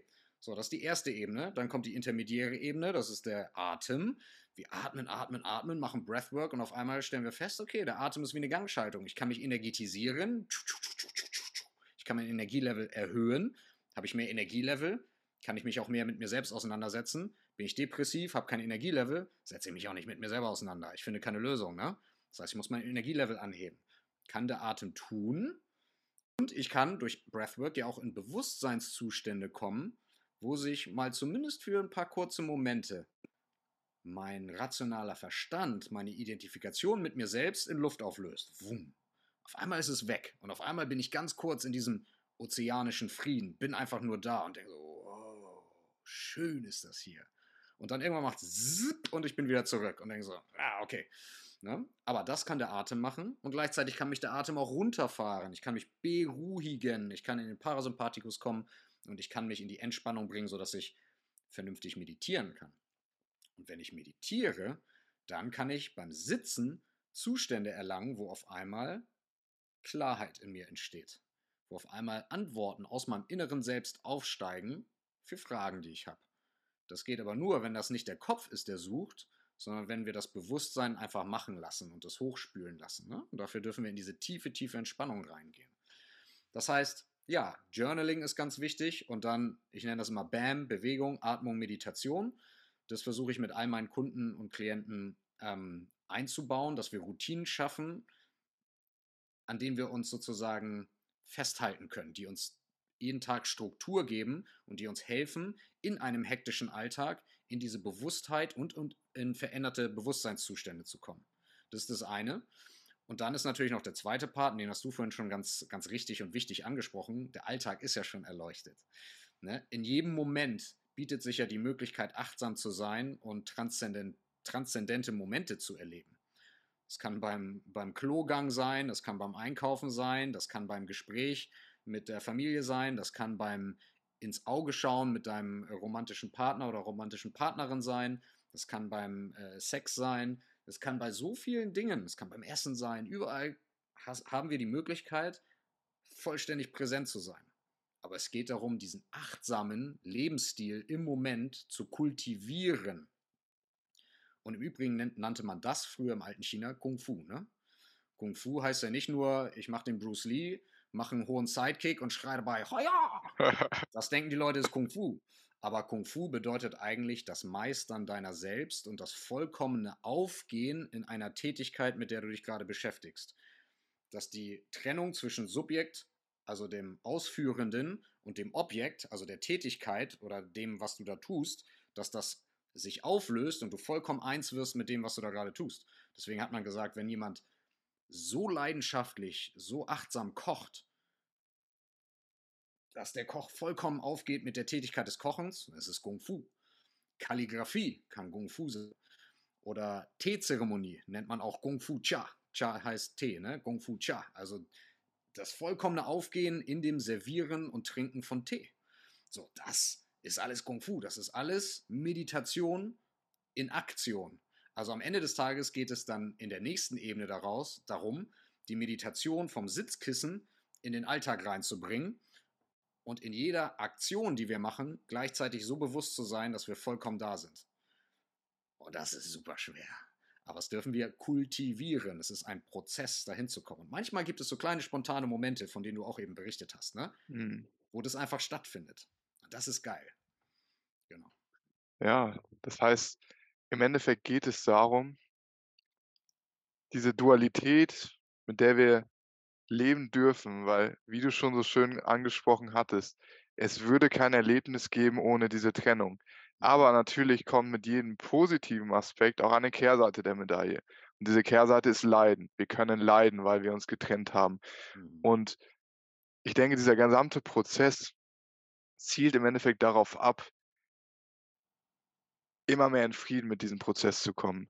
Immer mehr zu akzeptieren, dass es so ist, wie es ist. Und dadurch wird auf eine natürliche Art und Weise einfach Balance entstehen so. Balance, dass du natürlich noch diese materiellen Dinge genießen kannst, weil das ist ja auch so häufig dieser Trugschluss, wenn man zu sehr in diesen, sage ich mal, in in Spiritualität reingeht oder aus meiner Sicht Spiritualität nicht ganz versteht, sich die ganze Zeit auch in diesem Sinne abzulenken mit Sitzmeditation und anderen extremen Erfahrungen, Psychedelika, die ganze Zeit nur am Breathwork machen ist und immer nur den der einen Erfahrung hinterherjagt und du gar nicht erkennst, dass du im wirklichen Leben dass diese Sachen, wie zum Beispiel geiles Essen, Sex, Sport, dass diese Dinge genauso ihre Daseinsberechtigung haben und ja aus diesem Grund auch da sind, dass Mhm. wir sie mitnehmen. Mhm. Und ich glaube, wir können es maximal mitnehmen, wie wenn du sagst, wir das Ganze kultivieren, die Achtsamkeit in die Bewegung reinzubringen und in diesem Moment einfach voll da zu sein. Nicht in der Ablehnung und nicht zu sagen: „Oh,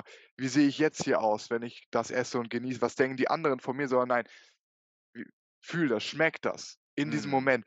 Und dann merkst du, dass diese gesamte Welt, selbst der Schmerz, wie du das bei deiner Meditation erkannt hast, dass es alles einfach eine Erfahrung ist, die gefühlt werden darf.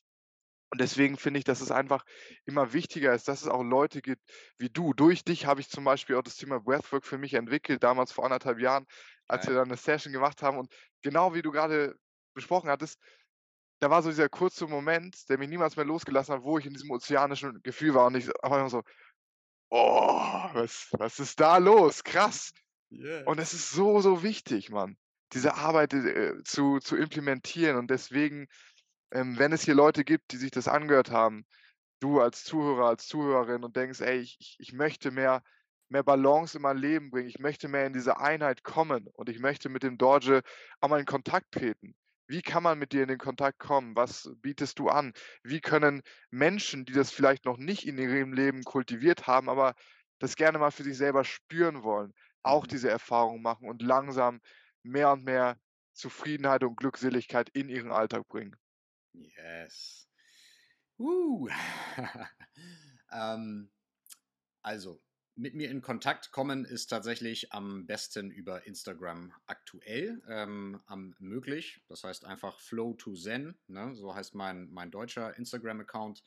Ähm, kannst du ja vielleicht auch noch mal verlinken, wenn ihr mir da schreibt. Also, einmal habt ihr habe ich auf dem Profil habe ich meine Links drin, und ihr könnt da natürlich auch mit mir kommunizieren. Es gibt dort zum Beispiel den Link in meine Telegram-Gruppe. Ich habe 'ne Telegram-Gruppe, wo ich, ähm, jeden Montag Ausnahmen werden bekannt gegeben, falls ich am Reisen bin oder so was oder Feiertage sind, jeden Montagabend um 20:00 zum Beispiel 'ne Zoom-Session auf Spendenbasis anbiete, wo wir uns 'n bisschen bewegen, wo wir Atemtechniken machen, manchmal auch 'n bisschen intensiver, Breathwork, und wo wir meditieren zum Abschluss, ne? Und da hast du die Möglichkeit sozusagen 'n ganz easy Einstieg zu finden, wenn du's einfach mal ausprobieren möchtest. Ansonsten, ähm, biete ich, äh, regelmäßig Breathwork-Sessions online an. Auch das werde ich über Instagram immer bekannt geben. Auch die Links werden dort reingestellt. Wir basteln grad an 'ner neuen Breathwork, äh, auch, um die um die Events, ähm, noch 'n bisschen besser darstellen zu können. Das werdet ihr auch über Instagram oder über die Telegram, ähm, sehen und finden können. Ähm, ich bin jetzt grade nach fast 7 Monaten außerhalb von Deutschland bin ich jetzt grade für den Sommer in Deutschland. Ich bin jetzt circa 3 Monate erst mal hier und ich reise auch rum und biete verschiedene Workshops an. Wim-Hof-Methode mit Eisbaden und Breathwork, reine Breathwork-Events, äh, Qigong, aber auch Partner ähm, Collaborations, ne, mit Kakaozeremonie und Musik und Hypnose und Tanzen und so weiter. Ähm, da kommt jetzt einiges in den nächsten, äh, Wochen und auch das werde ich auf, äh, Instagram, ähm, und in der Telegram-Gruppe bekannt geben. Und dann zu guter Letzt gibt's natürlich auch die Möglichkeit, mit mir in Form eines Mentorings zusammenzuarbeiten, entweder 1:1 oder Gruppe.